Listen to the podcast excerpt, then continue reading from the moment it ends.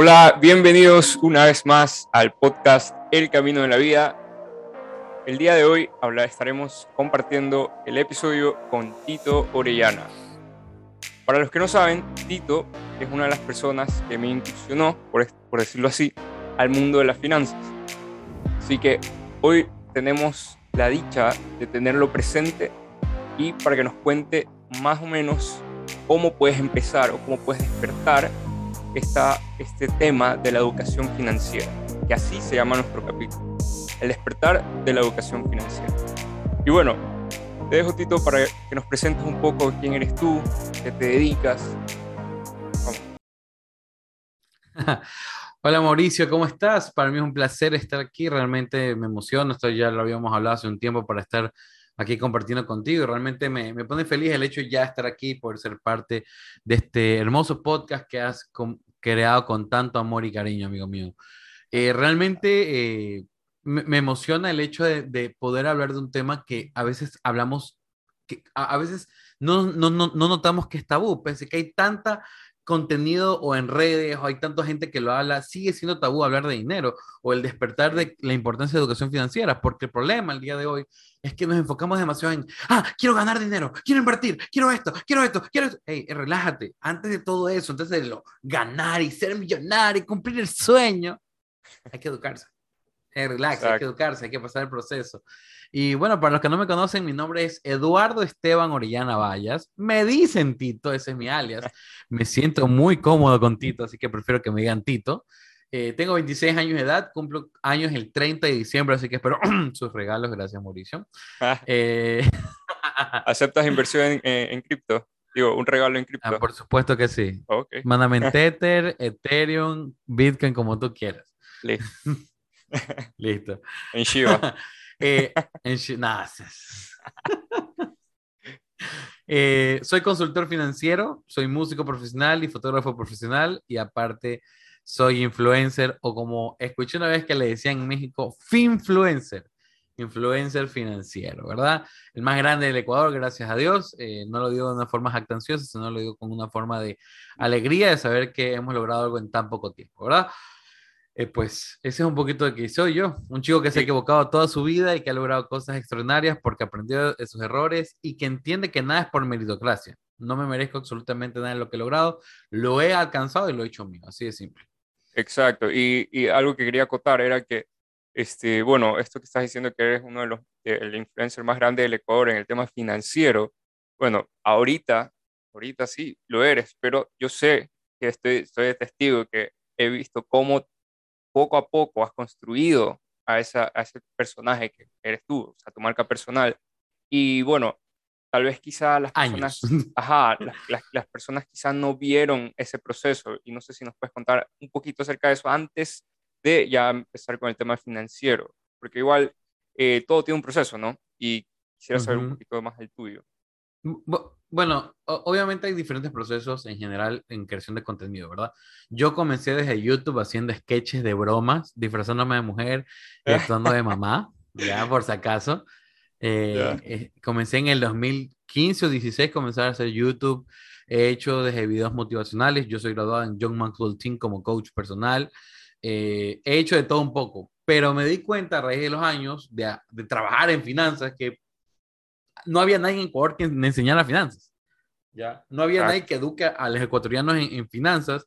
Y, ok, te sirven los consejos que te da un mexicano, pero que el hecho de que haya un ecuatoriano creando algo extraordinario que normalmente no lo hacían es algo que yo quería impactar. De hecho, no te voy a mentir ni negar que hay muchas veces que me escriben mensajes de decir, bro, nunca me imaginé que un ecuatoriano iba a hacer los videos. Me escriben así, como que cuando descubrí que eras ecuatoriano, era, wow, es de mi país. Eh, ecuatorianos en México, ecuatorianos en Estados Unidos, me dicen, nunca imaginé que un ecuatoriano iba a crear contenido de finanzas. O sea, así de poca fe le tenemos a los ecuatorianos. ¿ya? Es que no se habla mucho. Si quieres un poco... Exactamente. O sea, tú cuando has escuchado un papá, yo pocas veces he escuchado a un papá decir, bueno, te voy a enseñar sobre finanzas. No, te enseña como disque administración financiera. De, ok, no vivas con el 100%, aprende a ahorrar. Y nada más. Nadie te enseña principios de invertir y te hablan el, esto es vas a invertir, pero no te, no te enseñan cómo es el retorno de una inversión, que tienes que evaluar para ver si una inversión es buena, larga, mediana, corto plazo, es pésima, es excelente. No, nadie te enseña eso. Ni siquiera te enseñan el valor del dinero. Nadie te enseña que el dinero simplemente es una herramienta. Dicen, no, el dinero es lo importante. Es que sin dinero no comes, sin dinero, sin dinero. Ok, pero ¿por qué? ¿Por qué yo puedo pensar, si Elon Musk es el hombre más rico del mundo, ¿por qué no le da mil millones a cada persona, de a, cada persona del mundo? Igual le sobra plata. O sea, literalmente, aunque tú ganes dinero desde el día de hoy, desde la edad de Cristo hasta el día de hoy, ganando dinero, nunca serías tan rico como Elon Musk o Jeff Bezos. Dejemos eso claro. Entonces, yo en mi, mente, sin saber de dinero y entender el capitalismo como tal, diría, ¿por qué ese hombre no regala plata? Porque es lo que pasó con, con lo que pasó con la ONU, que tú escuchaste ah. que si él solo diera 6 mil millones de dólares, eliminaríamos la, la hambruna mundial. Ok, pero ¿por qué? Ya, me, me explico lo que te estoy diciendo. O sea, a mí nunca se me enseñó eso. De hecho, vengo amo a mi familia con mi vida, pero te aseguro que vengo de un hogar donde la administración financiera es una de las peores cosas. O sea, de hecho, yo, yo tiendo a gastar full. O sea, yo soy muy gastador, o sea, me gusta gastar dinero. O sea, yo el otro día, no te voy a mentir, fui a comprar un cable para un micrófono y terminé comprando un mouse, un mousepad, eh, un... como, chécate que iba a gastar 3 dólares, gasté 50. Ah. Yo, gracias a Dios, puedo, hacerlo. Tengo un presupuesto para estupideces, pero eso no era la meta, ese no era el fin ese día. ¿Ya? Y mucha gente me dice, ah, me imagino que tú nunca disfrutas nada. Pero yo paso viajando. O sea, si yo voy a gastar en algo y decir, vos, me gasté todo mi dinero, voy a gastar en experiencias.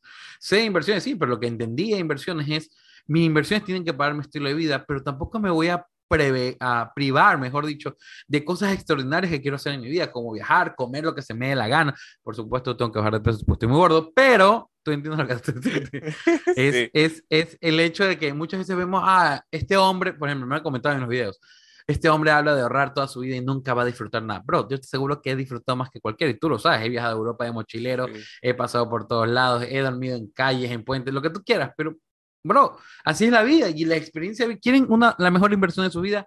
Paguen por experiencias. Quieran vivir una experiencia extraordinaria en cualquier lado. Sea mala o buena, vívanla y van a aprender. ¿Ya? Entonces, ¿cómo comenzó este mundo de un chico que quería vivir otra experiencia? Quería generar dopamina de otra manera. Quería que se siente ver que se hace, se hace viral un video tuyo. Que quería sentir que era ser famoso. Quería saber qué era hacer eso. Quería saber cómo podía. Sí, no te voy a negar. O sea, hacer una ridiculez mentira. No, yo nunca imaginé que iba a despegar. Yo sabía que un día iba a pegar.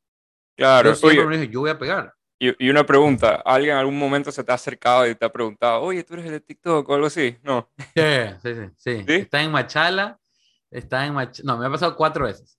Ya. Primero, en, en, el aeropuerto de Guayaquil, un, un chico que limpiaba baños.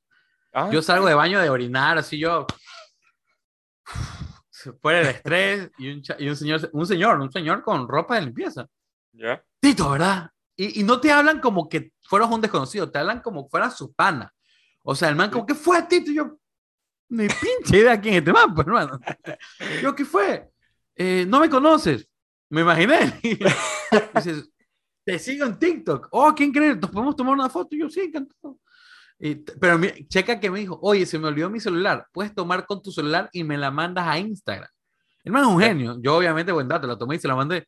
Oye, ya, de una vez que me escribiste, por favor, sígueme. Déjate, mamá, el man es un genio. Pero, y me pasó también en, me pasó en Estados Unidos, me encontré a alguien que me ¿Ah, seguía. ¿sí? Wow. Cuando, cuando vivía allá, obviamente creé contenido y atraje ese público. Y en Texas, me acuerdo, en un McDonald's, me encontré con alguien. O sea, que alguien me dijo, oye, tú eres de TikTok, tú hablas de finanzas, yo te conozco.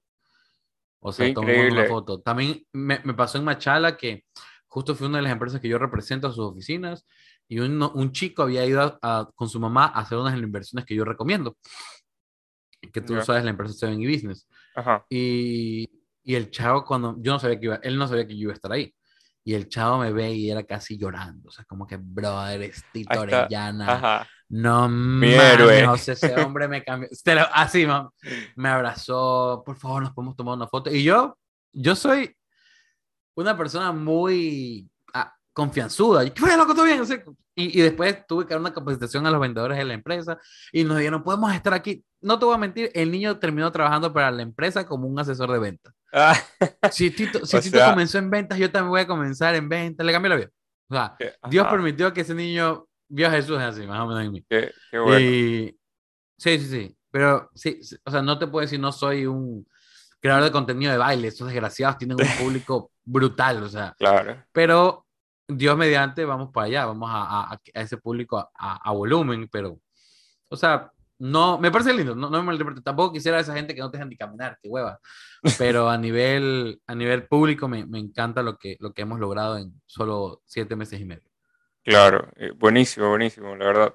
Este, ¿y cómo, cómo incursionaste tú? O sea, ¿cuál fue como que lo que te llevó a decir, ok, llegaste hasta abajo y dijiste, ¿sabes qué? Tengo que poner mis finanzas en orden. ¿Qué fue lo que... Bueno, A, los, a, a, los 20 años me endeudo con 25 mil dólares sin tener ni una gota de trabajo.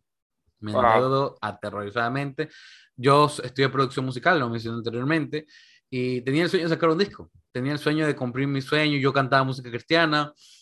Bueno, aún lo hago por si acaso. Y yo era conocido en las iglesias. Yo llevaba ya 10 años predicando en iglesias ya las iglesias me conocían, ya me pagué un, un, ya sacaban mis canciones, ya pegaban las iglesias, cantaban mis canciones, mi iglesia de 4.000 miembros cantaban mis canciones, un culto dominical, yo ya estaba del otro lado, pues, ya la fama, Marco Witt, pendejo a la mía. Pero, y comencé a enamorarme y me comencé, a, yo soy muy fantasioso, hermano. Yo ah, te puedo decir que es, yo soy un soñador, o sea, yo estoy manejando y sueño cómo me gastaría 500 mil dólares en un centamén y cómo los triplicaría a través de ese gasto. Ya, yo soy así, yo comienzo a divagar. ¿Ya? Pero en esa época no sabía cómo accionar y no tenía un porqué, simplemente me gustaba, ¿ya? Hoy por hoy te sueño y entiendo el camino que voy a recorrer para lograr esa meta. Antes no tenía ni la más mínima idea. Entonces me endeudo, eh, convenzo a todo el mundo que el proyecto lo voy a pagar al final del proyecto. Pasaron casi siete meses y cuando me di cuenta no tenía ni un centavo para pagar la música. Productores, mezcladores, masterizadores, productores escena puesta en escena para lanzar el disco, eh, músicos en vivo, eh, venta de los discos. No, no tenían absolutamente nada de dinero. ¿Y por qué? Porque como yo era bueno vendiendo en el colegio brownies y me hacía casi mil dólares mensuales, yo decía, en la universidad me va a ir igual, pero el, el, problema es que mis ideas y mi vagancia no se iban de la mano. Era revago que yo apenas estudiaba, pues yo pasaba con siete universidades y yo era el hombre más feliz del mundo. Yo nunca fui el buen estudiante. Soy una persona que piensa mucho, me considero bastante inteligente, pero personalmente nunca vi que las buenas calificaciones me iban a llevar a algún lado y realmente aún lo considero en muchos aspectos. ¿ya? Y, y para no, no la historia, yo, mi fantasía, yo había hecho dinero. Nunca hice nada, nunca trabajé más, siempre dije, no, si se voy a hacer, me quedé dormido. O, si, o iba a hacer algo, o iba a cumplir mis sueños, pero sin esforzarme atrás. O sea, Llegué hasta ese punto, lo más fácil del mundo. Todo el mundo creyó en mi proyecto, este es un niño soñador, es un chico clase media, media, tendrá el dinero para pagarnos en su momento. Cuando boom, me di cuenta, debía 25 mil dólares, no tenía un centavo, ni trabajo. Wow. ¿Y qué, qué sentiste en ese momento? ¿Qué, ¿Qué, se te ocurrió? ¿Te deprimiste? No, hay nada. Bus primero lo que hice es buscar culpables. No es que por esto, mi familia pobre, maldita, que no quiere cumplir mi sueño. Comencé a sentir que yo era un imbécil, comencé a darme cuenta que era un mentiroso. Ya me, me, me enamoré de una mentira que no existía. Mi sueño, yo, yo no lo había obrado, habían obrado otros por mi sueño, pero no yo. Ya eh, comenzaron a destruirme en redes sociales la gente, loco, no, que esto es un estafador, mentiroso. Y loco, yo tenía en esa época dos guitarras, un bajo, un piano, batería, parlantes, todos los equipos que te puedes imaginar y tuve que venderlo todo. No tenía que comprar. Todo estaba valorado unos 15 mil dólares que yo había comprado con esfuerzo, trabajo, regalos y vendí todos mis instrumentos, todos mis equipos y, y todavía debía 10 mil dólares que gracias a Dios eso podía aguantar porque era la parte ya de la puesta en escena. Y me acuerdo un día que llegué a mi cuarto a decir, nunca voy a sacar el proyecto. Me, va, me da igual, ya lo pagué, ya no me lo van a borrar, ya no me pueden amenazar. Estás agobiado. Cuatro o cinco días sin comer, bajé un chingo de peso, gracias a Dios. Entré en depresión durísima, un ataque de ansiedad abismal. Y me acuerdo que vi una predica de Dante Gebel, que él decía, el problema de tus sueños es que los, los planeaste sin contárselos a Dios y tampoco fuiste lo suficientemente sabio de primero escuchar los sueños de Dios para ti antes de planear los tuyos. Y, me acuerdo cuando terminó esa predica, me arrodillo y le digo, Dios, mira, chingas madre, haz lo que tú quieras. Yo ya no puedo. Humanamente fracasé. Si en ti está que me humille, aprenda mi error y que crezca, lo haré. Tengo 20 años después. 10 minutos después recibo una llamada un pana mío llamado Anton Aguilar. Hola Tito, ¿cómo estás? ¿Qué tal todo? ¿Qué fe, hermano? ¿Qué tal? Y cuéntame qué pasó con tu proyecto. Me contaron que lo paraste. Sí, pero hermano, debo 10 lucas, no tengo la plata para montar el show. Yo te lo monto. ¿Cómo? Tú eliges el lugar, tú consigues el lugar, montamos, yo te monto lo que te falta grabar el disco, yo te doy la apertura al, al, evento, yo te consigo esto, esto, esto, esto, esto, esto, esto, esto, esto, todo. Te vas a ahorrar casi las 10 lucas que debes. Y ganamos 70-30, yo 30, tú 70. Fueron mil personas al evento, costó 10 dólares, yo recaudé mis ventas y aparte vendí discos. Wow. Todo lo pagué en deudas. Me quedé creo como 800 dólares que devolví a mi mamá porque me pagó otra cosa. Lancé el concierto increíble, hubo danzarinas, un gringo me abrió el concierto, un gringo me abrió a mí. Un gringo, ¿eh? y, y cuando me di cuenta, y esto porque es importante que escuchen esta historia, pago la deuda, todo se cumple y en, en teoría todo el mundo debería estar feliz. Y tú te imaginas, claro. bueno, pagaste la deuda. Yo, yo me sentía vacío. Yo crecí con creencias o mitos que decía el rico cumple sus sueños, el mentiroso fracasa. Clase media, trabajar como esclavo y un día vivir como amo. Si es que hay yo algún día. Tengo suerte. si, hay, si es que hay un día, yo no me merezco nada. Yo no me esforcé. Comencé a, a, a, enamorarme de mentiras. Digo enamorarme porque comencé a convencerme de mentiras que no tenía. Y me voy a trabajar y me, y, de, y me gradúo. Yo trabajé en la cárcel como seis meses para pagar mi carrera y me di cuenta que el, el, mundo era cruel. También ahí te das cuenta que el mundo es una hija de su mamá y que te va a dar tan duro y le vale madres que sea sensible, fuerte, lo que tú quieras. Sí, no le interesa quién me eres. No, me, no le interesa quién eres y me gradúo de la universidad, amigo mío, y me voy a Estados Unidos a trabajar en McDonald's. Y me fui a trabajar horas de horas de horas alegre. Ganaba dinero. Ganaba muy bien. Trabajaba en McDonald's, en una imprenta, 16 horas diarias, y el fin de semana grababa bodas con mi mejor amigo en Texas. Increíble, el sueño que todo el mundo, trabajar, trabajar, trabajar y generar dinero. Claro. Pero cuando ya me di cuenta, dije, odio este estilo de vida. Ah, por vago, no. Porque si me había esforzado tanto en, en estudiar y todo, ¿por qué chingado estoy haciendo esto? Claro. Decirme Europa, soy ciudadano europeo, y decirme Europa, para no estar ilegal en los Estados Unidos, me fui a Europa y allá soy legal. Y comencé a trabajar por una empresa llamada Iberdrola, vendiendo servicios eléctricos. Hola, vale, le vengo a vender Iberdrola. Y me insultaron más de la que piensas que te la puedo contar. Todos los días, 12 horas diarias. Vale, le vengo a vender Iberdrola. No, que chingados, a tomar parkour. Así, todo lo que te puedes imaginar. Ya, y, y no, no, no, te puedo mentir, la humillación que viví, me tiraron agua, me tiraron comida, me regalaron comida, me atendieron como rosa. Fueron, fueron experiencias muy bipolares, loco. Yeah. Y comencé a incursionarme en el mundo de la fotografía y video a través del celular. O sea, comencé con este mismo celular que tengo aquí en la mano, que puedes ver en cámara. Comencé yeah. a hacer fotos y videos de la arquitectura hermosa que tiene España. Y cuando me di cuenta, mis fotos están en concursos de fotografía en online y gané mil euros, 500 euros. Comencé a ser conocido en fotografía y video con celular. Y la discoteca más grande de Valencia me contrata como fotógrafo. Un brackle se llama la discoteca. Y comienzo a trabajar yeah. y ganarme buen, buen sueldo. En España, 800 euros es medio decente, por si acaso. Ya. Yeah. Y comencé a trabajar de un cuartito súper apretado y pedir favores de dónde vivir. Comencé ya a vivir un cuarto más grande, más cómodo, comprar mis cosas. Ya podía vivir tranquilo. Pero cuando me di cuenta, tampoco era el estilo que yo quería. yo, yo soy alguien de mentalidad de yo quiero ser o, ya le preguntaba a alguien, ¿tú quieres ser rico o asquerosamente rico? Me dijo, yo quiero ser asquerosamente rico. ¿Y tú? Le digo, ¿sabes qué? Lo único que yo quiero es que el dinero no sea una prioridad de mi vida. No quiero que el dinero sea un pensar. No quiero levantarme y decir, ta madre, tengo que sacarme la madre para que se paguen la cuenta. No quiero. Claro. No quiero eso. Y en España tampoco lo estaba logrando. Entonces decido regresarme a Ecuador, loco. Y, y dame un segundito. Pon esto para la grabación. Pon esto. Este. Ya.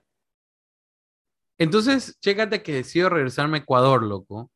Y uno diría, ¿cómo de Estados Unidos, de Europa, te regresas a Ecuador? Extraña a mi familia. Yo tenía un perro en ese momento, el amor de mi vida, mi hijo, que falleció el año pasado ya, casi ya va a cumplir un año de fallecido.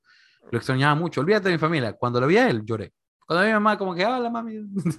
Chécate que yo llevaba casi un año de viaje ya. O sea, yo llevaba un año de viaje que no había mi familia. Y yo soy en que, que cuando viajo, yo no hablo con mi familia, loco. O sea, claro. yo viajo y, a mí me, y me desaparecí, o sea, ya, imagínate. O sea, yo viajo, o sea, ahorita que estuve seis meses de viaje, tres veces hablé con mi familia en estos seis meses. O sea, yo cuando me voy de viaje, yo me desaparezco. Si quieren saber de mí, mis redes sociales. Ya. Más saben mis seguidores en mi vida que mi familia, así te la pongo, ¿ya? ya. Entonces, decido regresar a Europa, digo, a Ecuador, y, oye, le pregunto, ¿qué vas a hacer? Y comencé a prestar cámaras y soy una persona que no le da miedo hablar con la gente y comencé a, pedir comencé a decirle a la gente, oye, te hago fotos, te hago fotos gratis, gratis, gratis. Hasta que un mes casi de, estar en Ecuador me di cuenta comencé a hacer trabajo para marcas, para modelos, para influencers y me comencé a ganar 1.500 dólares mensuales trabajando 15 horas al mes. Ah. O sea, casi un 30% de lo que trabaja un empleado normal, yo trabajaba y ganaba un sueldo de gerente. Viste una oportunidad, ¿no? Me imagino. O sea, con... Ajá, y soy bueno vendiendo, y soy alguien bueno convenciendo a la gente de decir, bueno, necesitas fotos. ¿Cómo en el siglo XXI no tienes fotografía en tu marca? Claro. ¿Ya? ¿Y cómo aprendí? YouTube. YouTube. Mi mejor amigo es filmmaker profesional en Estados Unidos y obviamente tienes una buena influencia. Eres la media de las cinco personas con las que más te rodeas. Yo viví con mi amigo. Entonces, imagínate todo el día cámara, cámara, cámara, cámara, cámara. Entonces, ya estás así, estás al otro lado. Entonces comienzo a trabajar en ese mundo y todo el mundo imagina y dice, ok, chévere, pero ¿cuándo te metes en el mundo financiero? Ahí va la cosa. Yo llego a Ecuador y después de dos meses de haber llegado me ofrecen trabajar como vendedor de seguros, loco. Me dicen, ¿sabes qué? Eres bueno, un pana mío, en seguro se gana muy bien, en que te diga que lo contrario, no sabe vender. El mundo de los seguros, como el mundo de la funeraria, se gana como vendedor excelente, porque es algo muy jodido de vender. Si tú sabes vender seguros y, y funerales, o sea, huecos y hueco como de claro, claro, claro, eres el mejor vendedor del mundo, ya, eres el mejor vendedor del mundo. Eso es verdad. Porque le hablas de, porque le hablas de salud y de muerte y de vida a la gente. Entonces, si la gente convence a esa madre, está del otro lado. Ya. Entonces, como me dijeron, mete a este mundo, y dije, bueno, metámonos. Y comencé a vender, comencé a ver platos, o sea, chécate que en una cita, tienes dos horas una cita con una chica, te dice, ok, voy a tomar ese seguro y ganarme 800 dólares en dos horas. Dije, aguanta, algo está pasando mal, porque yo no sabía esta verdad. Pero me di cuenta de algo, odiaba que me digan corredor o agente seguros, porque el nombre seguros me cae al pedo. Claro. De hecho, hasta mis jefes lo saben. Hasta mis jefes lo saben. O sea, yo, se digo, yo, yo, no sé, yo no soy vendedor de seguros. No, que sí, yo no soy. Yo vendo finanzas. Y yo comencé a etiquetarme la mayoría como asesor financiero. Pero, ¿qué, ¿cómo podía llamarme yo mismo asesor financiero si no sabía nada de finanzas? Como ya había vivido la experiencia de mi fracaso, ya entendí que era el ahorro. que ya entendí lo que era no, no, va, no vivir más de lo que, con lo que gana. Eso está muy bien, ya vivían una vida estable. Vivir bajo presupuesto. pero, ajá. Exactamente, pues yo necesitaba escalar.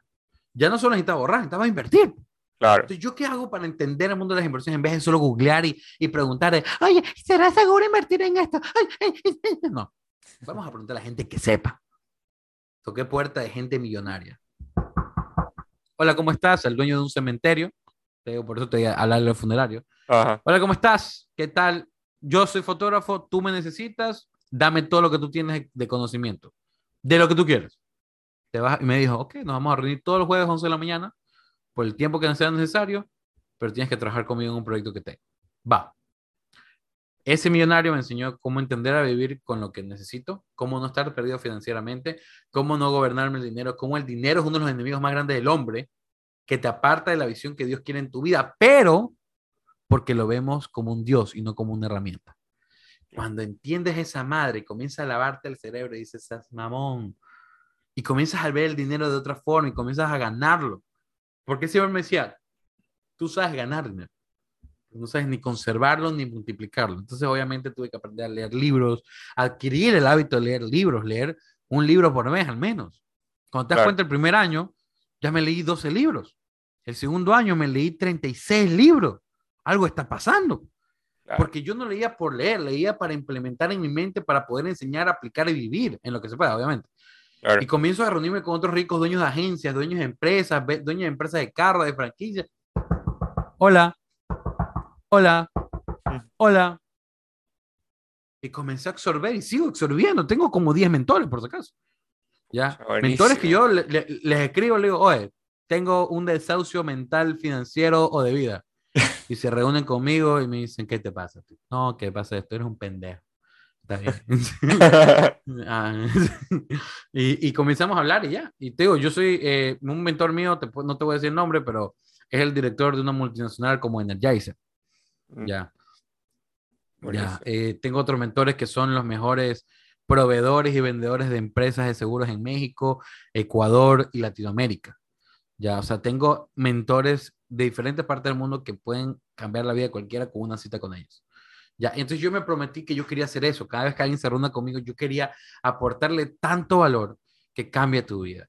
Entonces comencé a entrenarme en finanzas, comencé a hacer diplomados en Chicago, una de las sedes principales de la educación financiera en Estados Unidos, en Delaware, comencé a estudiar, comencé a estudiar, comencé a mentorear, comencé a escuchar podcasts, entendí la economía desde otro punto de vista, me di cuenta que la economía no es ser contador, sino eso es otra cosa, esa parte de impuestos, esa nota, claro. saber qué era ser financiero, qué es ser un man radical en las finanzas.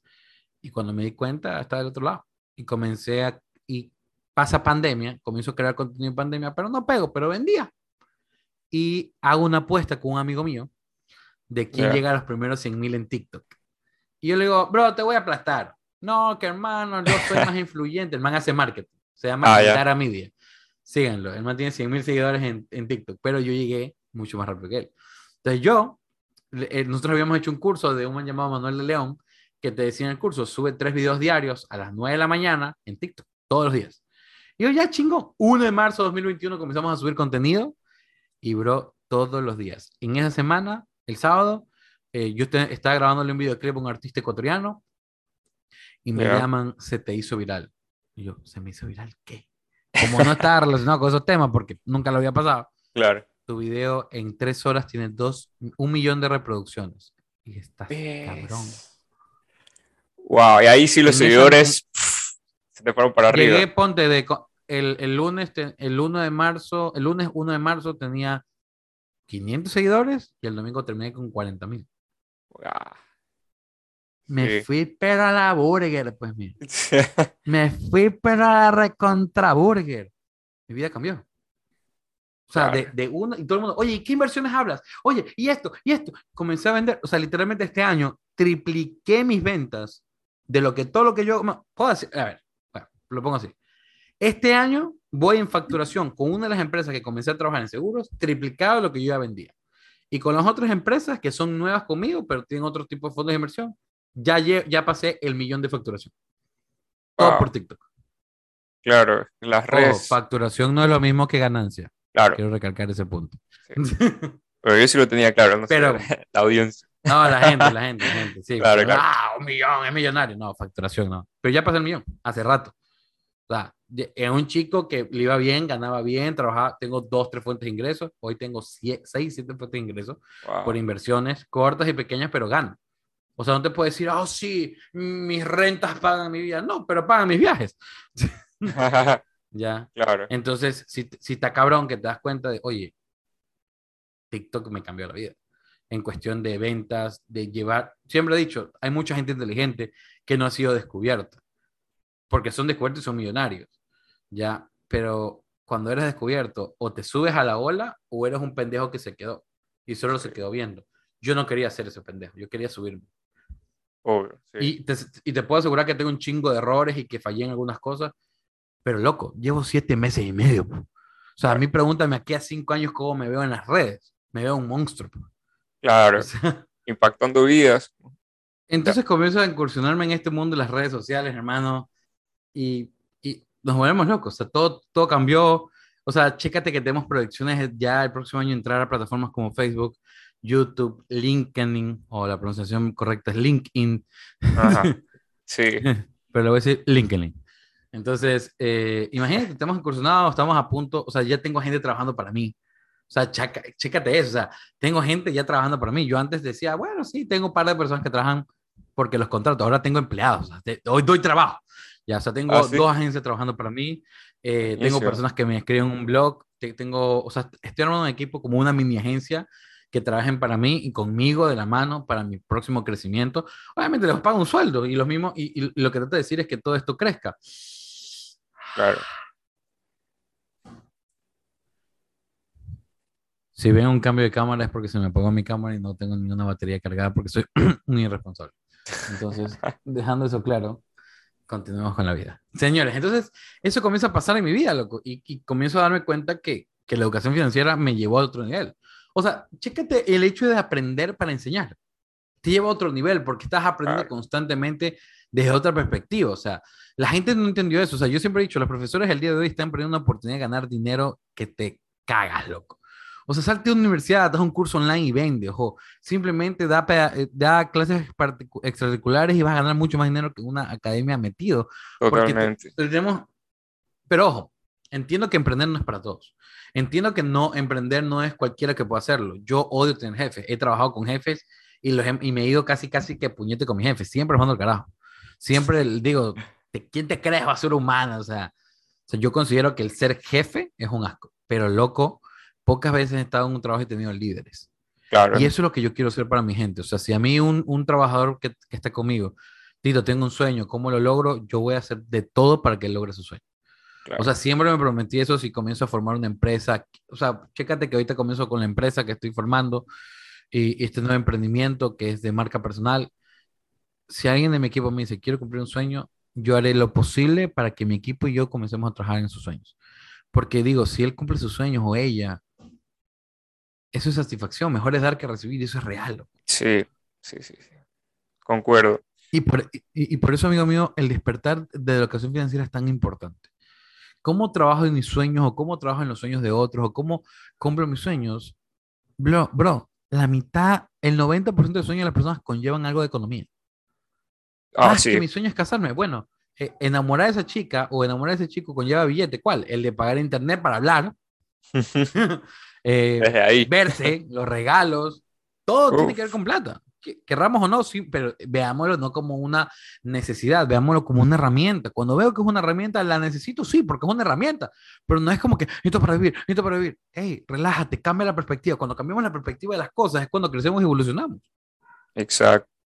Oye, y una consulta, este, ya hablando un poco más de, de, las, de las, inversiones y todo esto de acá, ¿te, ¿te, parece bien empezar a hablar de los tipos de inversionistas? Porque yo sé que, que Por supuesto. Como, como acabas de decir, así como los, em, no, no toda la gente son, eh, pueden llegar a ser líderes o llegar a emprender, por decirlo así, también tengo entendido que o sea, hay diferentes tipos de, de, de inversores y no, no todos van a hacer, por ejemplo, invertir en cripto o todos van a invertir más como moderado o conservador, este tipo de cosas.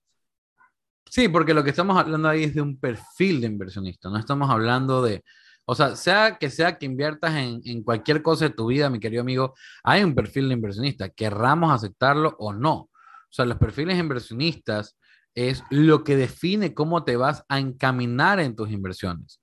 ¿Ya? Y, para ser eh, detalloso, hay tres tipos de inversionistas. Primero, el conservador.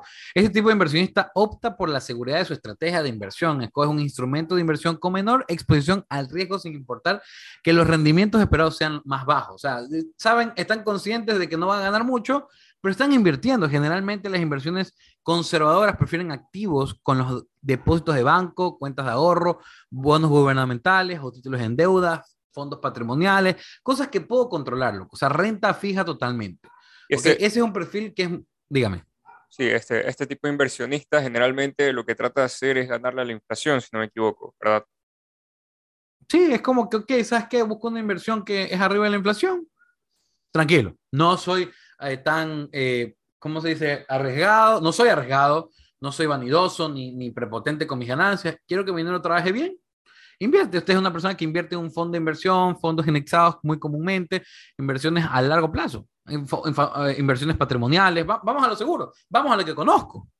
¿ya? Inversiones a largo plazo, prefieren esperar. ¿Y está mal ser así? Por supuesto que no. Gente así se ha vuelto millonaria. Quiero recalcar eso. El hombre más rico de Babilonia, pueden leer el libro, que era un man conservador y se hizo el hombre más rico de Babilonia. Entonces, tengan esto presente. O sea, el ser conservador no es malo, simplemente tengo que esperar un piti más de tiempo que los demás pero los frutos se verán. Ya, el problema es que vemos al conservador como algo malo. No, no es algo malo. Entonces también tenemos el número dos, que es el moderado. Este inversionista se mantiene cauteloso en sus decisiones, aunque está dispuesto a asumir mayor riesgo a cambio de mejores rendimientos, siempre y cuando existe un balance entre rentabilidad y seguridad en su inversión. Esta persona normalmente invierte a mediano plazo, mi querido amigo. Invierte en bienes raíces, obviamente ya no renta fija solamente, sino renta variable, donde hay riesgo, ¿verdad? Pero también hay una seguridad que puede igual cubrir al menos su capital de inversión. O sea, no toma riesgos, pero invierte. Ojo, no por ser conservador o moderado, no voy a hacer inversiones más arriesgadas, pero cuando ya brinco inversiones que no controlo, como son las arriesgadas, son personas que están dispuestas a perder ese dinero. Quiero recalcar eso. O sea, cualquier millonario te va a decir, cuando tú comiences en el mundo de las inversiones, siempre piensa, voy a perder mi dinero. Seas conservador, moderado o el tercero que le llamamos el agresivo o el arriesgado. Este inversionista tiene un perfil de riesgo, busca rendimientos más altos por lo que está dispuesto a asumir mayor riesgo. La estrategia para este inversionista está compuesta por portafolios que combinen distintos activos financieros y sectores al fin de ganar mayores ganancias. Hay quienes a través del tiempo, luego de informarse más sobre el mundo financiero, cambian sus estrategias y juegan con el riesgo. Es decir, como te explicaba, mi querido amigo, soy una persona que soy conservador, pero ya entiendo el mundo de las finanzas, ya vencí algunos miedos, puedo brincar a, a, a tomas de decisiones moderadas, pero no por eso dejo de ser conservador. Ya, yo, si tú me preguntas a mí, tú deberías tener una cartera, un portafolio de inversión largo, mediano y corto plazo. Porque, como dice la frase, tengo mis huevos en diferentes canastas. Entonces, yo prefiero tener 500 canastas con un huevo que un 500 huevos en una canasta. ¿Ya? Entonces, la gente cuando hace un portafolio en acciones en la bolsa, bueno, voy a comprar acciones de Apple, de Facebook, ta, ta, ta, ta, ta, porque si pasa algo, cae una de esto, o invierto en un ETF como el estándar por 500 o Nasdaq 100, donde tengo 100 o 500 empresas, o voy a, o por ejemplo, ahorita está de moda mucho un ETF de biotecnología que se basa en ah, toda la estructura de lo que está pasando con el COVID. Entonces comienzo a invertir en esta, en, sí, más o menos, eh, eh, imagino que has visto. Estamos hablando de una acción de 20 dólares pero tiene un, tiene un rendimiento lo más probable es que va a crecer en 1.52% anual. Ah, eso no es mucho, ¿cómo que no? Estamos hablando de un índice que está creciendo hermoso. Ya en un portafolio de cripto, en vez de invertir solo en Bitcoin, voy a hacer todo mi portafolio de criptos de alto rendimiento, conservadores, medianos, siempre hago un portafolio. En las inversiones tradicionales, como un negocio propio también, ¿Cómo hacemos eso si no tengo tanto capital? Bueno, ponte diferentes negocios con diferentes capacidades. Pon un negocio que se base en servicio, un negocio que se base en producto, un negocio que se trate de un servicio en, eh, delivery. O sea, tienes que diversificar. Siempre tienes que buscar la diversificación. Unos van a ser más aventurados que otros, van, otros van a ser más conservadores, pero el problema, loco, no es la actitud ni el perfil inversionista. El problema es tu autoestima y tu personalidad. ¿Ya? O sea, ¿quién eres? ¿Quién quieres llegar a ser? ¿Cuál es tu meta como inversionista? Y el problema es que vemos las inversiones y relacionamos todo con la bolsa de valores y es una idea errada. Eso. No todo es la bolsa de valores ni criptomonedas. ¿Sabes de hecho, el pensar y que, que, crédito es lo único que invertir ahorita, sorry lo digan, son unos pendejos. Claro, no. Eh, ah, te iba a interrumpir porque justamente creo que uno de los problemas que, que, que, bueno, que hay en Ecuador es que cada vez que se habla de inversiones, de una piensan invertir en bolsa y perder el dinero, invertir en bolsa y perder dinero. Y no, no les viene más de que hay otras opciones. Y no, no, no estoy seguro de, de, Ecuador, tú debes saber más de eso, pero eh, tengo entendido que en México, por ejemplo, ya existe el crowdfunding, el, el crowd equity, creo, que son otras... En Ecuador existe crowdfunding, pero es muy pobre todavía. Ya. O sea, hay ah. proyectos de crowdfunding, pero todavía son muy, muy, muy delgados. Comparado a México, que Maneja monstruos de inversión crowdfunding. Ya está acá. Es un mini Estados Unidos, es el Estados Unidos de Latinoamérica. Exacto, es verdad. Yo recién entendí eso, ¿sabes? Yo antes veía a México como un país, ah", pero poco a poco me he dado cuenta que México está acá y nosotros estamos acá en, el tema de, conocimientos financieros, de negocios y este tipo de cosas, ¿no? México está de otro lado. O sea, México compite con la Yoni. Obviamente la Yoni le gana en 20 cosas más, pero. Claro. No, estás cabrón. Está cabrón. O sea, está cabrón. O sea, yo tengo, yo estoy, yo estaba en, en, cursos con cracks financieros que te dicen, vamos a hablar de 23 inversiones solo en México. Y yo dije, madre, ¿dónde vas a meter la plata? Pues? Y cuando te das cuenta, es que loco, el mundo de las inversiones realmente hay demasiadas opciones. O sea, tú puedes invertir en la empresa de alguien. O sea, yo puedo, tú tienes un negocio y decirte, oye, quiero invertir 500 mil dólares contigo. ¿Cuáles son las rentabilidades que me vas a dar? Ya, o sea, tú eres una inversión. Yo te digo, Mauricio, sabes que me encanta tu podcast, te voy a dar 20 mil dólares. Eh, ¿qué, me propones como inversionista? O sea, es como que vayas a un Shark Time y, y, y, quieras eso. O sea, yo, yo, yo, yo, yo tengo dos inversiones en negocios amigos míos porque creo en sus negocios. Primero porque son mis amigos, no, no, confío en ellos porque son mis amigos, pero tengo la confianza son mis amigos de que los escuché y evalué su propuesta. Entonces, ¿qué evalué? Rendimientos de ganancia, en cuánto tiempo técnicamente recuperaría mi utilidad o qué porcentaje de la empresa me da, porque hay, hay formatos de negocios, es decir, que yo te diga, dame 10 mil dólares, te los pago en dos años y durante estos años te pago utilidades del 25% anual, pero te voy a pagar tu deuda. No quiero que tú seas socio conmigo de por vida. Como el, oye, dame 200 mil dólares, te doy el 10% de mi empresa que tiene una proyección de crecimiento eh, exorbitante y aparte eh, queremos, te queremos como asesor, aparte de socio minoritario. Entonces, todas esas cosas tienes que evaluarlas al momento de, de ver una, una, inversión. Pero normalmente si yo invierto en un negocio es por el porqué. El porqué de la empresa y obviamente sus bases. Yo nunca invierto en algo que quiera comenzar de cero. Yo solo invierto en algo que ya esté comenzado y que hayan fundamentado sus tablas o sus números con su propio capital sin generar un préstamo todavía. Porque Oye, bueno, si con su propio capital le fue bien, con más plata le va a ir mejor. Exacto. Y antes de, de, hacerte una pregunta que es acerca de qué inversiones se puede hacer en Ecuador, antes de eso, te quería decir que, este, de hecho, en Ecuador se cree mucho, no sé si te ha pasado y que te has encontrado con este tipo de personas, pero eh, creen que cuando se habla de inversiones se necesita mucho dinero. Y creo que ahorita estamos abiertos a tener inversiones desde muy, pero muy pequeño capital, o sea, 100 dólares, 50 dólares, en, obviamente tiene sus riesgos, ¿no? Y ahí es lo que te quiero llevar a la pregunta. O sea, ¿cuál de las inversiones, de, o sea, qué inversión sí se podría Pero, hacer? Primero dejamos claro algo. Primero dejamos claro algo. A ver. Eh, esa creencia limitante es, es un poquito absurda, como tú dices, hoy, hoy por hoy existen 50 dólares, pero no solo es eso. ¿Qué es mucho y qué es poco? Ya, ah, bueno, sí. Es depende con quién hables. O sea, yo he hablado con gente rica que le digo, oye, pon mil dólares y te van a decir, se me cae eso cuando subo el bus, pues, y yo no voy en bus.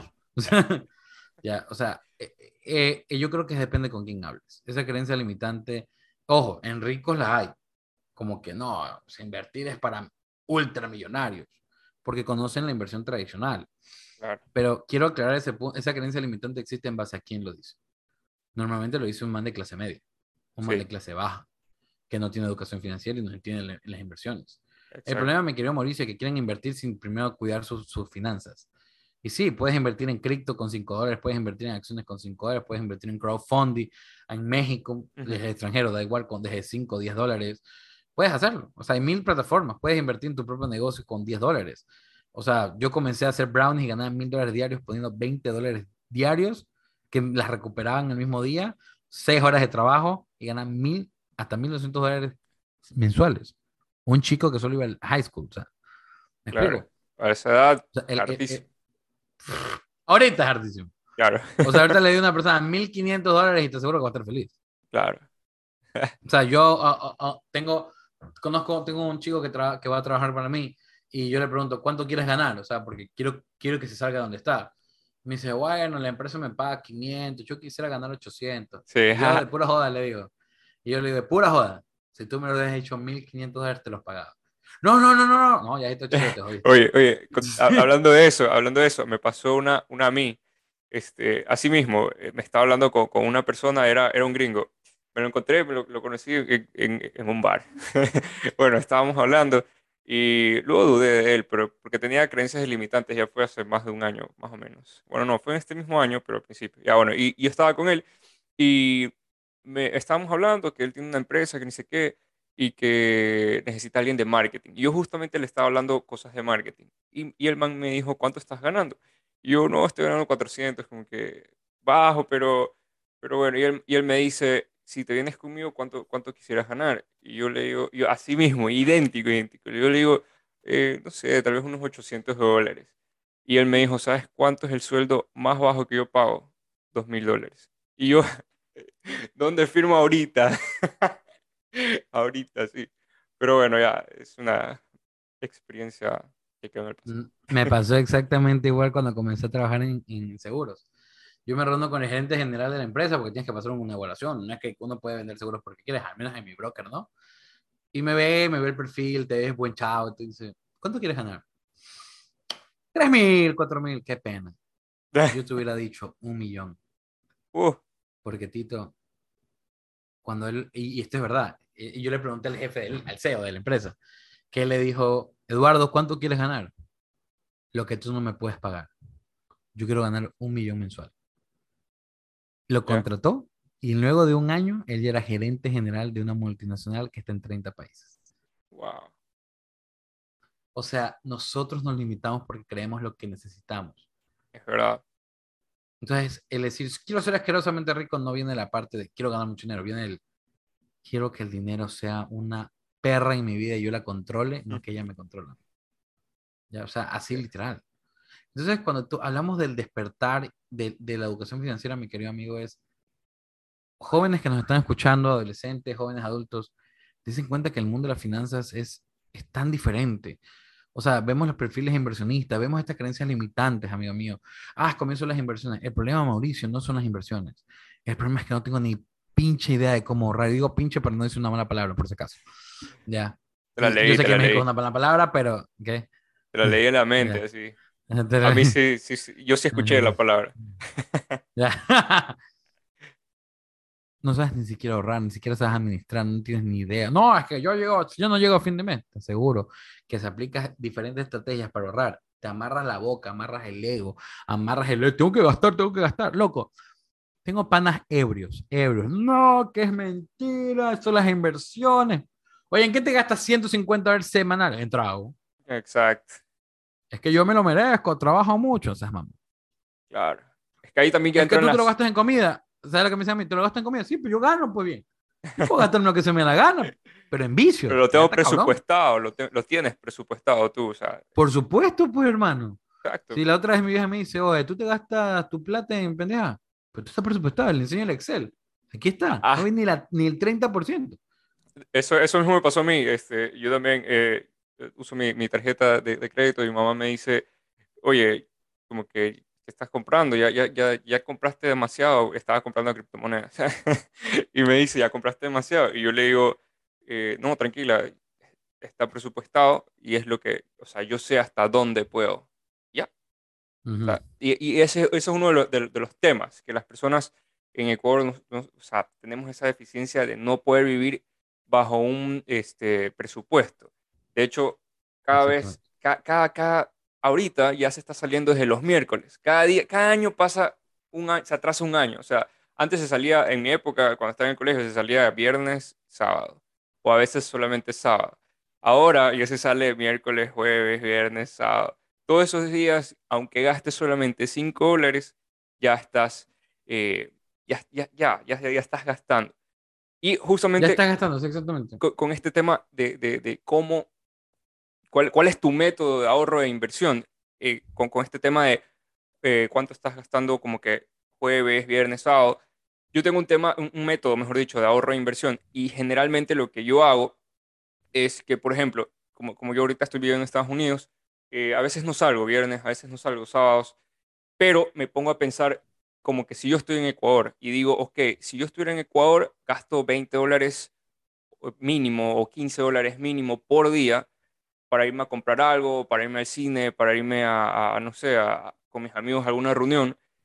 Y si no salgo, ese dinero lo cojo y lo pongo, lo invierto. O sea, lo separo, como que si fuera un gasto y lo separo. O cada vez que yo me quiero comprar algo que no necesito, porque ahí son las prioridades también. O sea, si, si, si, si tú ya tienes unos audífonos, ¿para qué quieres comprarte otros audífonos? Ya, entonces, si esos audífonos me costaban 30 dólares, digo, ok, ya pude pasar esa, esa barrera de, ok, no los necesito porque ya tengo unos, ok, con esos 30 los cojo y los pongo a ahorrar, o cojo y los invierto. Exactamente. Ese es mi método, no sé cuál, si te- tú tienes otro, otro, otro método, qué es lo que haces tú. O sea, el primer método es tener un presupuesto previo al mes y proyecciones en base a cuánto me va a ir, voy a tener que ganar. No, no, es que no solo es un presupuesto, es una proyección. ¿Cómo, me, ¿Cómo quiero o cómo supongo que me puede ir en los próximos meses? Ok, Eso es importante, Es que tú- porque ya tú- mides el riesgo. Claro, tus ganancias son, son variables, ¿verdad?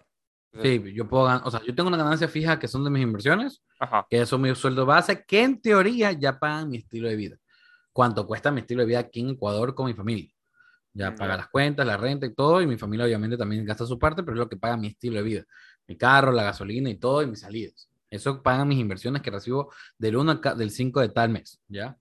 Ahora, yo gano por ventas. Soy asesor financiero de cinco multinacionales y gano por ventas, ganancias, gano comisiones eh, que, se, que se vienen de, de- otros proyectos. Gano, justo yo trabajé en una inversión que fue durante el mes de agosto, que se está pagando ahorita. Entonces tú tienes que armar, ok, se reúne, por ejemplo, se reúnen unos negocios que me pagan todo en marzo. Estamos hablando de seis, se- casi seis cifras que me van a pagar en marzo. Entonces Wow. yo ya tengo presupuestado qué voy a pasar en, en marzo, me explico. O sea, tiene una proyección de ese largo. Ya, entonces, y también mis inversiones. O sea, oh, ok, ya pasó un año de tal inversión que hice y ya deberían pagarme. Entonces, eso es importante, porque tu estilo de vida no debe cambiar por ese dinero que va a entrar, sino qué vas a hacer con ese dinero. Entonces, primera técnica, obviamente, como tú dices, si no me lo gasté, lo ahorro. Yo lo ahorro, yo lo divido, en cambio, cuando no gasto, voy a un ahorro de emergencia o inversión. O sea, como que, porque yo ahorro para invertir, muchas veces no tengo el capital ahorita para invertir en lo que quiero o hacer lo que quiero. Por ejemplo, yo te cuento aquí, le cuento a todos, me quiero comprar un Mercedes. Eh, la otra fui a Mercedes y dije, quiero comprar un Mercedes. Y por desgracia tengo el dinero por comprármelo en cash. Pero después dije, señor mío, perdóname, perdóname, perdóname, estaba a punto de aflojar el billete. Mi ego, me dejaron un Mercedes, chinga su madre todo el mundo, no. Y me detuve y dije, no, vamos a hacer algo inteligente, vamos a invertir ah. todo lo que cuesta el Mercedes. Ya. Y que las inversiones paguen el Mercedes, ¿no? por supuesto, o sea, en, en, ah. seis, en seis cuentas diferentes. Claro, seis cuentas diferentes. Pero ojo, en renta, en renta fija. Nada variable, en renta fija, todo en renta fija. O sea, para los que no entienden, seguro. Seguro, en todo lo seguro. Y te puedo decir que eso, en lo que me da de rendimiento, me pagaría mi vida todos dos años. Dos años. Y tuviera literalmente esos 80 mil líquidos, eso vale el carro 80 mil dólares, líquidos al final de tres años, en las inversiones. Entonces yo dije, hey, aguanta, esperemos un rato. ¿Qué te parece si hago una estrategia? Aquí viene la estrategia. Hay una empresa llamada Motorplan o Casaplan, que te compran el carro y tú lo pagas mensual por un sorteo. Y dije, ok, ¿qué pasaría si yo que ellos lo compren? Ellos te dan un interés del 3.2%, pongo mi tarjeta de crédito que me lo cobren mensual, genero historial crediticio, pero el dinero invertido paga la cuenta. Exacto, buenísimo. Tengo mi carro ahorita, pero está pagando el otro man, no yo. Exacto. Pero me acordé que, me, que quiero viajar más y decidí poner ese dinero a invertir, pero sin la meta de comprarme un carro. ¿Por qué? Porque todavía esté viajando, no quiero tener un Mercedes-Benz parqueado fuera de mi casa. Pero así se hacen las inversiones.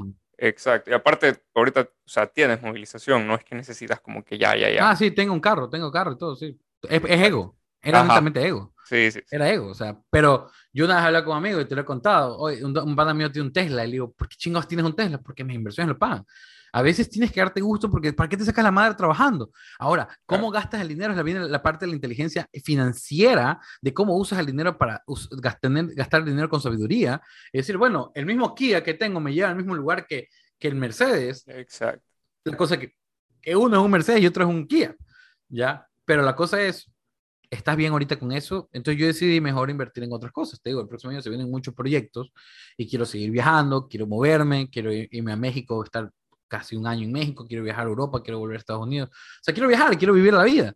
Entonces yo dije, no me conviene, no es una inversión inteligente. Y digo inversión porque sea como sea, no lo voy a pagar yo. Mis inversiones lo van a pagar. Y al final de mis inversiones yo tengo mi dinero líquido. O sea, simplemente puse mi dinero a trabajar para mí inteligentemente de una manera automatizada, que el dinero trabaje mientras que yo duerma y pague las cuentas y yo relax. ¿Existe eso? Sí, señores, existe. Oye, y cierto, e, eso te iba a decir, este, aquí para, para, las personas que nos están escuchando, ¿qué, ¿qué, inversiones les recomendarías que puedan hacer desde Ecuador, dentro de Ecuador y desde Ecuador, fuera de Ecuador? Ok, vamos a hablar de tres puntos de vista. En Ecuador existen tres formatos de inversión tradicionales. Vamos a poner un negocio, invertir en, en, el negocio de alguien más, ¿verdad? Bienes raíces, eh, negocios de mercadeo, de redes de mercadeo, que no tiene de malo, no es piramidal necesariamente. Existen varios modelos de negocio en Ecuador, obviamente, pero los principales más conocidos son obviamente compra y venta, compras barato, vendes caro, dueño de negocio, eh, emprendedor, empleado, ¿verdad? Hay formas de ganar dinero. Ahora, ¿qué, qué, qué inversiones yo recomiendo de manera automatizada e inversiones que yo que recomiendo de manera individual? Vamos automatizadas. Si yo quiero invertir, vamos a lo que todo el mundo quiere, que es el mercado bursátil. Si yo quiero invertir desde Ecuador o desde Latinoamérica en el mercado bursátil, pero yo no entiendo cómo hacer, no tengo tiempo para educarme, ¿qué te recomiendo yo? Invertir en fondos indexados, que estamos hablando de una inversión para el retiro de jubilación, tú lo sabes muy bien, Mauricio. Estamos hablando que tu IES o tu seguro social está quebrado y no te va a jubilar. Entonces, lo mejor es comenzar a invertir desde joven en un fondo indexado con un seguro de vida, con empresas como American Fidelity, BMI, Investor Trust, Fidelity, etc. Empresas que cuando estás aportando lo que aportarías a un IES, si te vas a jubilar dignamente y está generando un valor arriba de la inflación bastante alto. Uno. Dos, buscar inversiones un poco más arriesgadas. En este caso, tú conoces Seven Business o Multibank Group, que son inversiones de rendimientos altos, pero renta fija bajo contrato garantizado. Tito es seguro, toda inversión tiene su riesgo. Toda inversión tiene su riesgo, al menos no ganar nada, pero proteger tu capital. Son inversiones que se manejan con un rendimiento anual del 35%, pero desde mil dólares la inversión, y 40% en cripto, bajo un contrato porque tienen expertos que invierten. Tienes otras empresas, tienes obviamente la Bolsa de Valores ecuatoriana, que comienza con una inversión de mil dólares con un rendimiento entre 4 hasta el 8% anual.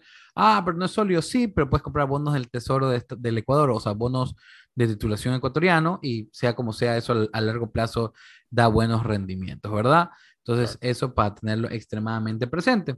Ahora, paso interesante de las inversiones, puedes invertir en bienes raíces.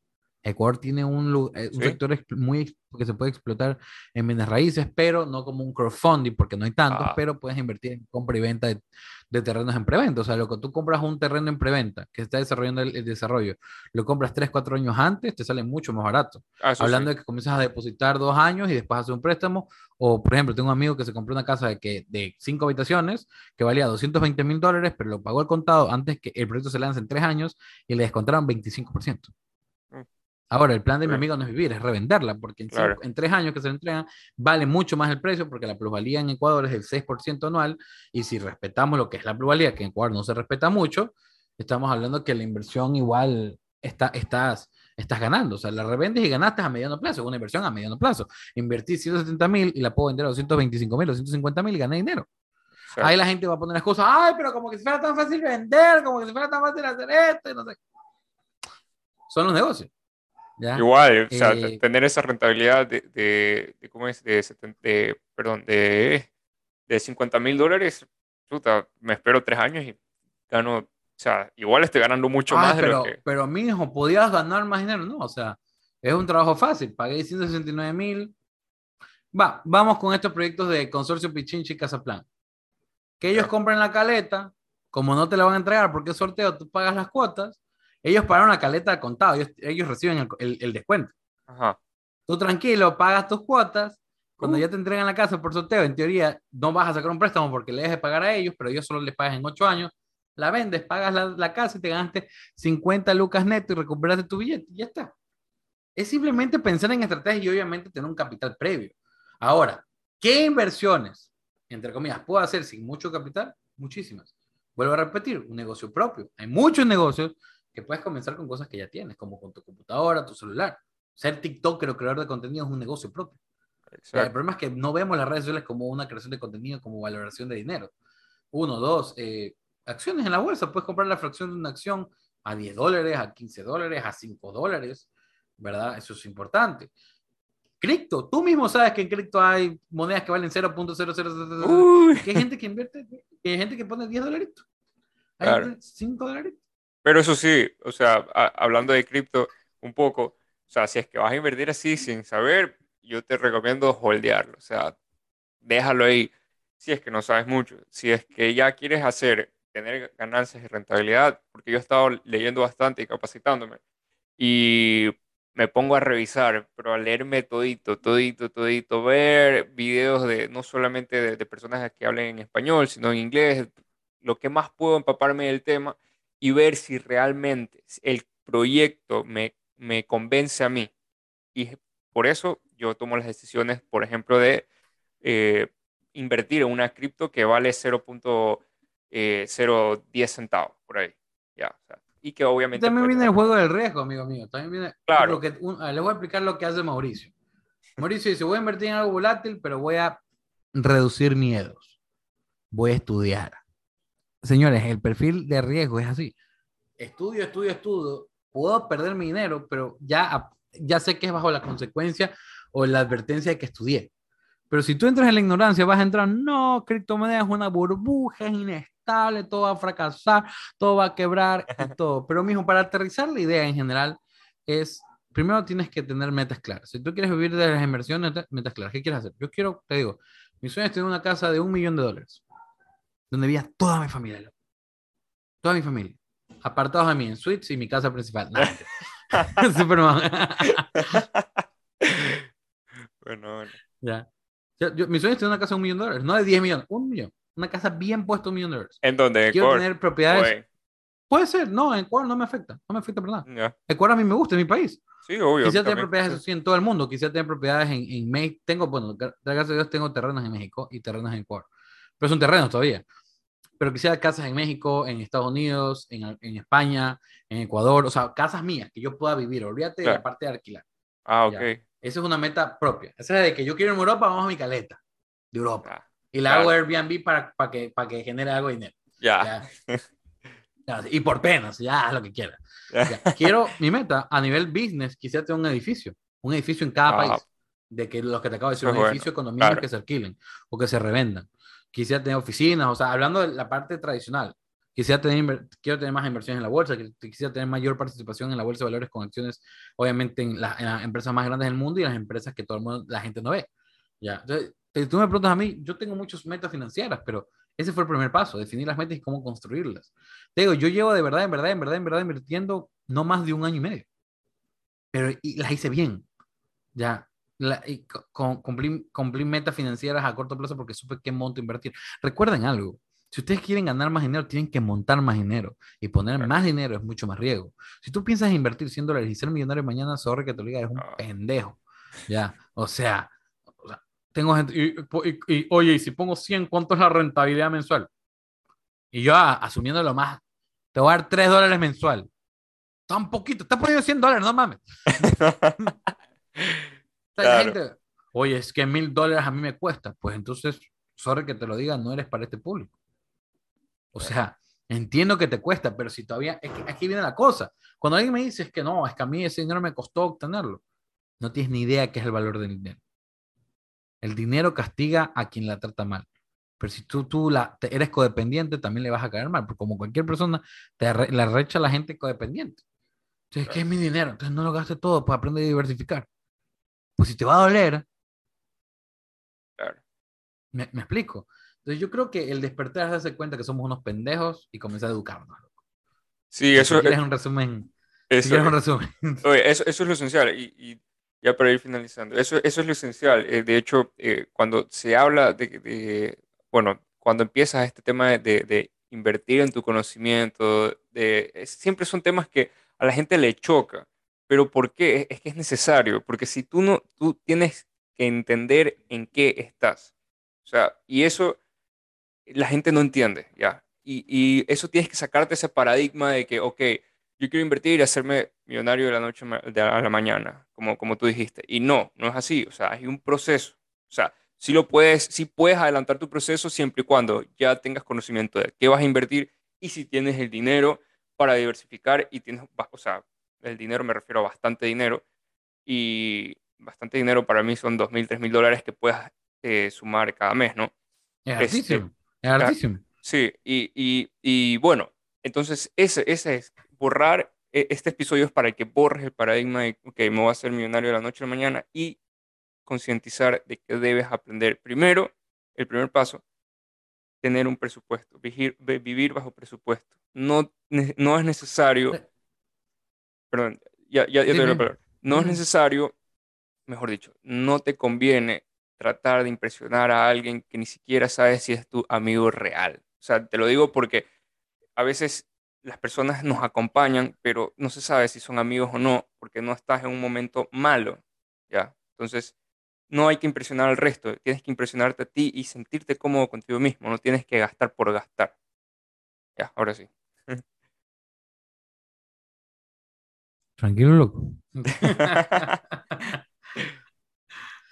Pero totalmente, o sea, el vivir por otras personas, o sea, el, vivir del qué dirán, o sea, te digo, una vez cuando hablaba con un pana que me quería comprar un Mercedes, me preguntó que lo hace problemas. No, no por mí. Yo me quiero subir un Mercedes y manejarlo todos los días. Claro. Si me ven, bacán, si no también, o sea, me, es irrelevante. Yo comencé en redes, loco, porque quería más plata, loco. Porque dije, tengo que llamar su atención a cualquier costo y lo logré. Exacto. Ya. Y, y, si sigo así es por eso, pero no es por, yo veo a la gente con amor, cariño, pero también lo veo como una herramienta. Suena horrible, pero es la verdad. O sea, todo el mundo te ve así al final del día. Eres algo que les puedes dar y generar valor. O sea, hay gente que me escribe a mí como que fuéramos amigos a exigirme cosas. Oye, me escribe un chavo y me dice, oye, quiero saber cómo son los fondos indexados. Ok, cuéntame, ¿tú crees que nos podamos reunir? ¿Qué? ¿No me puedes explicar por aquí? Ah. y le puse, bueno, digámosle Pepe. Pepe, yo doy eh, esto un asesoramiento personalizado y avísame si te interesa. porque ya eh, me, ha costado, me he dado cuenta que la gente no, no entiende por aquí. Porque obviamente estás por un Ujú. voice, no, no mames. Claro. Que me crees estúpido para no poder entender. Trabajo en bancos. Soy Ah. ingeniero, web- programador web no sé qué madre. Y digo, a ver, hermano, tú puedes ser la mamá de Tarzán. Ya. Y le dije así, tú puedes ser la mamá de Tarzán. Pero yo, yo, me, yo me reúno con casi 200 clientes o 200 personas o hasta más mensualmente. Y te digo, nadie entiende por voice. Ya. Aparte es mi modalidad de trabajo. Espero que la respete. Como tú eres ingeniero programador, yo no me voy a meter en tu trabajo. Claro. Ya me le cabría, ya fue como chinga su madre. Claro. Digo, y espero que te vaya súper bien en tu trabajo. Anhelo que te vaya bien. Avísame si estás interesado, porque si no, te invito a googlear. Porque como trabajas en bancos, puedes orientarte Exacto. un poquito más. Loco, el man me respondió por tres horas. Listo, bro, te escribo cuando salga de trabajo para sa- sacar la cita. Claro, ahí se, ahí cuando se los trata así, ahí sí ya se bajan. Ok, ok. Ahora sí. Pendeja, me vas a montármelo. O sea, al- lo que voy es eso, amigo. Siempre intentan, la gente intenta como que exigir y molestar.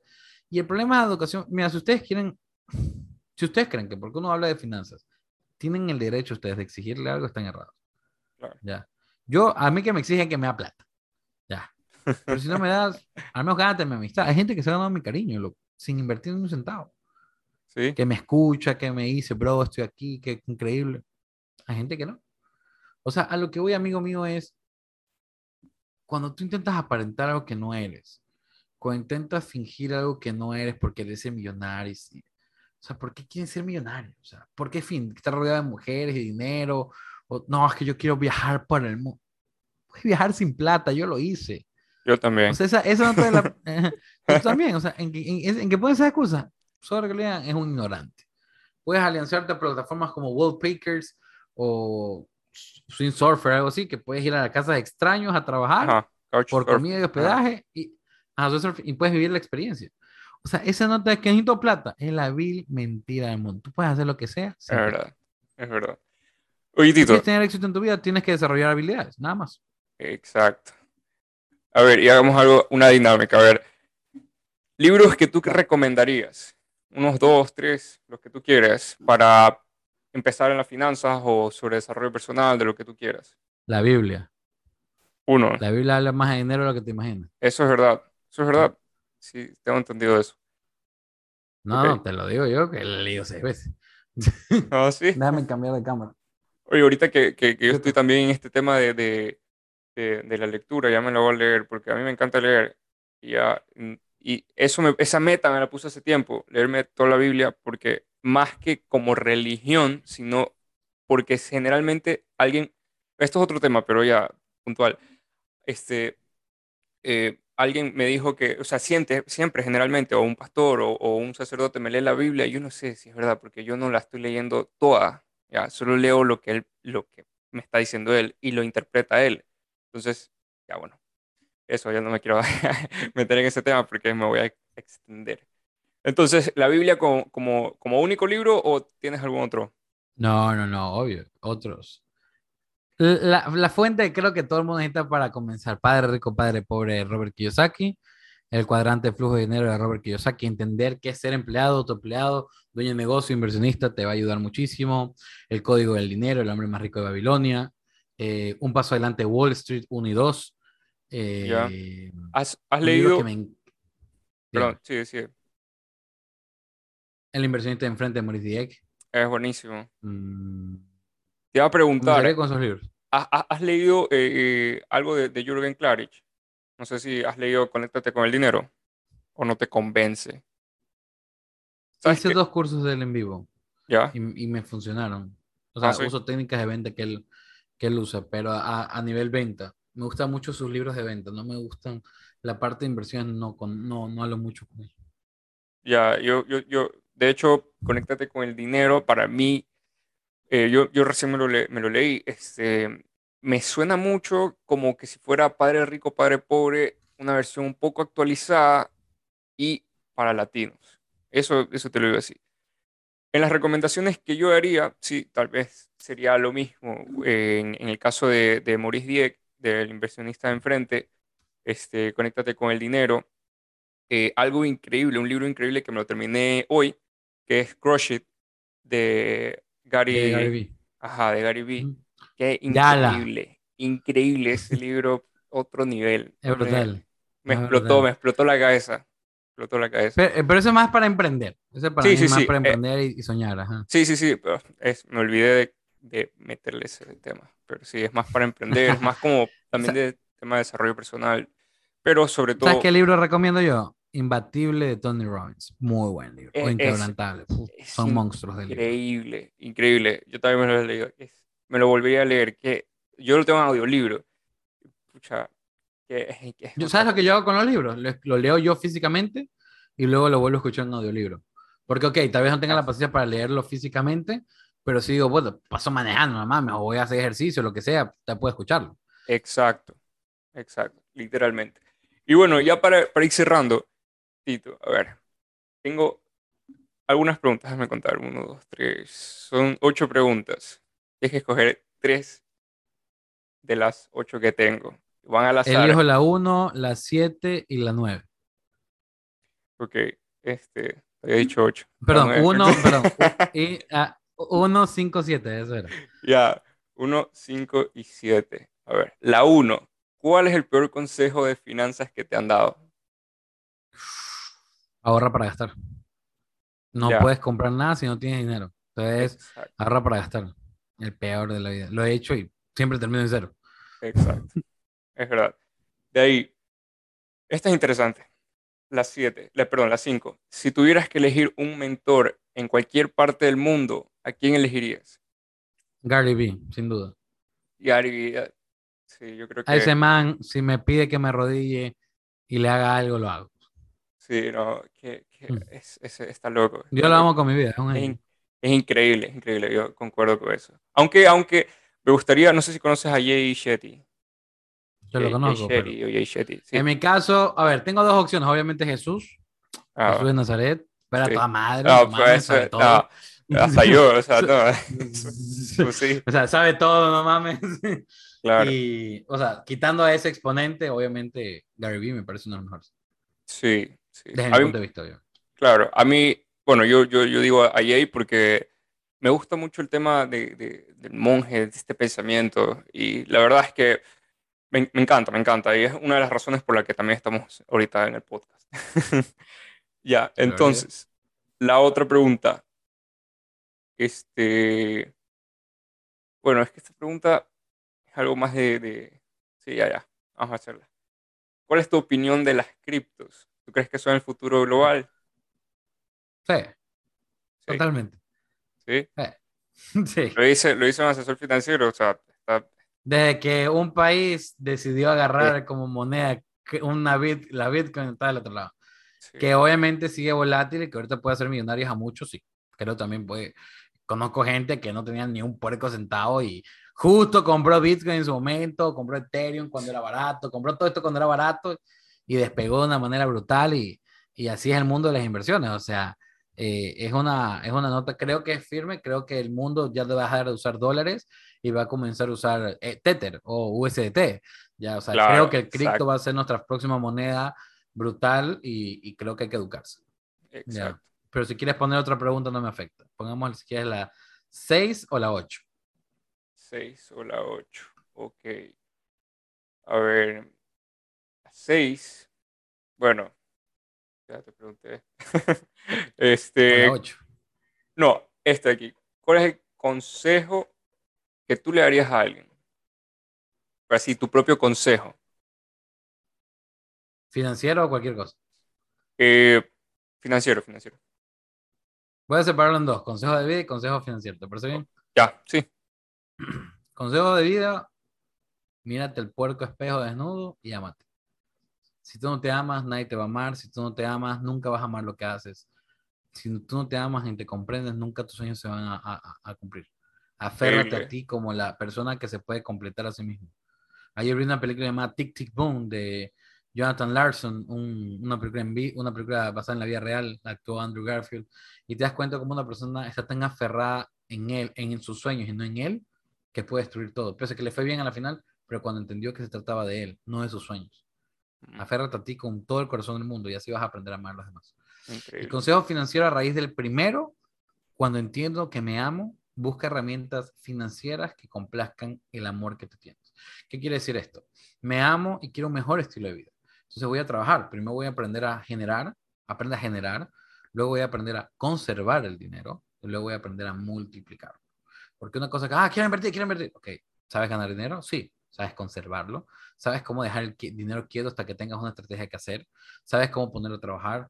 Entonces, el consejo financiero es establece bien las reglas del juego para tu vida. Conócete bien, es importante el primer consejo porque necesitas conocerte bien, qué tipo de ego tienes. ¿Eres gastador, compulsivo? ¿Eres el dinero está hecho para gastarse? ¿O eres la persona, ok, sabes que soy así, pero puedo cuidarme, puedo protegerme? Consejo financiero, evalúate todos los días, evalúa tu personalidad, las, finanzas son eso, una herramienta, pero te la puedes jugar en contra. No permites que tengas un secuestro límbico en tu cerebro y que te, la parte eh, reptiliana conquiste tu mente, sino que tenga un equilibrio emocional y que las finanzas estén de acuerdo con ello. Buenísimo, buenísimo. Este, ya, la última, la última. Es que esta me quedé dale, dale, dale. No creo que le guste a todos, pero si tuvieras que elegir una regla financiera para que el resto de personas la siga, ¿cuál sería? Algo así como una ah, ley. ¿Ah? Creo que sería si hablamos de reglas financieras, como de presupuesto, ¿cómo? O sea, por ejemplo, eh, que es prohibido robar, ¿ya? Una, ley así que la gente tiene que seguirla para poder vivir en sociedad. Una ley. ¿Quieres que una ley que desde la escuela se enseñe educación financiera? Buenísimo. Creo que todos se nos arreglarían muchos problemas. Puta, no tienes ni idea. Sí, sí, te lo prometo. Eh, que desde niño sea obligatorio enseñar educación financiera en colegios y hogares. Sí, o sea, donde todo el tiempo estamos hablando que el dinero es una herramienta para un fin, más no por ah, dinero, dinero. Y que, que la educación financiera se basa en filosofías, eh, una filosofía sí capitalista, obviamente, pero una filosofía, o sea, ¿cómo te lo explico? Quiero decirle una filosofía cristiana en el aspecto que bíblicamente Dios no, Jesús enseña sobre, Jesús el segundo tema más hablado es el dinero, después el amor, por si acaso. Y él habla de invertir, conservar, ganar y ahorrar. Ya, entonces, fuera con esa base, aprendamos a ganar, aprendamos a valorar lo que se nos da para multiplicar, aprendamos a invertir, aprendamos a ahorrar y aprendamos a diversificar. O sea, basado en una, en una filosofía no egoísta, sino amorosa. En el dar, siempre en el dar. Porque cuando tú das, se te multiplica, no por magia, sino porque entiendes que el dinero no te gobierna. Exacto. Y que el dinero está hecho para eso, para ser feliz o lo que tú quieras, ¿verdad? Claro. Ese es al menos mi punto de vista. Pueden tomar en que quieran, ¿verdad? claro, buenísimo, buenísimo. Gracias por, por, por, compartirlo, la verdad estoy, estoy de acuerdo. Creo que, que deberíamos aplicarlo. Ya lo, ya lo voy a escribir a, a Lazo para que, para que la aplique. Oye, Lazo, confirma, pues. Confirma. Bueno, bueno, Tito, muchísimas gracias, la verdad, por, por, este tiempo aquí que hemos compartido el día de hoy. Creo que este episodio. gracias a ti, amigo mío. O, este tema es, ha quedado increíble. Creo que es de mucha ayuda porque, más que, o sea, es educativo y orientativo. No sé si esa palabra está bien dicho, pero te orienta, ¿ya? Te va a orientar en, en, en algo. Creo que no existe, pero se entendió el punto. Exacto. Así que Perdonen ahí, yo, yo me meto palabras, pero bueno, así soy feliz. Entonces, sí, entonces... Yo también me meto en full, por si acaso. Cuando doy asesoramiento, digo, sí, pues tú tienes que entender que el, la inversión, o, sea, o, cambio, o cambio el acento y, y, y, la gente se ríe, como que no se dan cuenta, porque hablo con tanto énfasis, que, ah, es verdad, ese es un término. Y simplemente no sé por qué hablé como pendejo, pero hablé así. Entonces... el entusiasmo del momento. Ah, bueno, bueno, muchísimas gracias. Espero que, que hayan disfrutado del podcast, del, del, episodio. Este, la verdad, espero que, que, lo apliquen. Les deseo el mejor, del mejor de los días. Este, que tengan un buen fin de semana, porque este episodio va a salir para el día viernes. Así que eh, bueno, más que agradecerle. Es viernes y el cuerpo lo sabe. pero no se gaste todo su salario. Oye, yo, yo, yo siempre, yo tengo un grupo llamado Titán Financiero que les digo todos los viernes, hagan su presupuesto para el fin de semana. No digo que no jodas, no digo que no gastes, pero armate un presupuesto. No llegues el lunes diciendo la típica frase. Hay un chingo que pagar y no hay plata. Oye, y he escuchado de mis pobres padres, loco. No, no. hemos gastado mucho dinero. Sí, pues te decidiste ir a comer todos los días el fin de semana tres comidas en la calle, pues. ¿Qué esperaba? ¿Que haya dinero después de eso? No, no. Y, y no. Cuando yo no trabajaba, existía esta frase, nadie trabaja, aquí uno trabaja como esclavo, no sé qué, pero ayer celebraste tu cumpleaños y gastaste 500 dólares. Es que me lo merezco. No era nada. El concepto merecer, quiero un consejo rápido, quítense lo merecen. Las cosas no se merecen, se los ganan. Yo me saco en la madre y me lo gano. Así, se, así, se, así de simple. Exacto. Se quítese ese concepto de, es que yo me merezco. Mereces ser amado, eso sí mereces. Eso. Mereces ser respetado, eso sí mereces. Mereces ser valorado, son, eso mereces. Sin importar quién seas.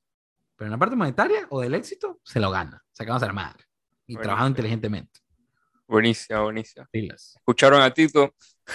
Entonces, bueno, nos vemos en el siguiente episodio. Este, les deseo lo mejor de lo mejor. Les mando un abrazo gigante y mis mejores vibras. Nos vemos. Hasta la próxima. Bye.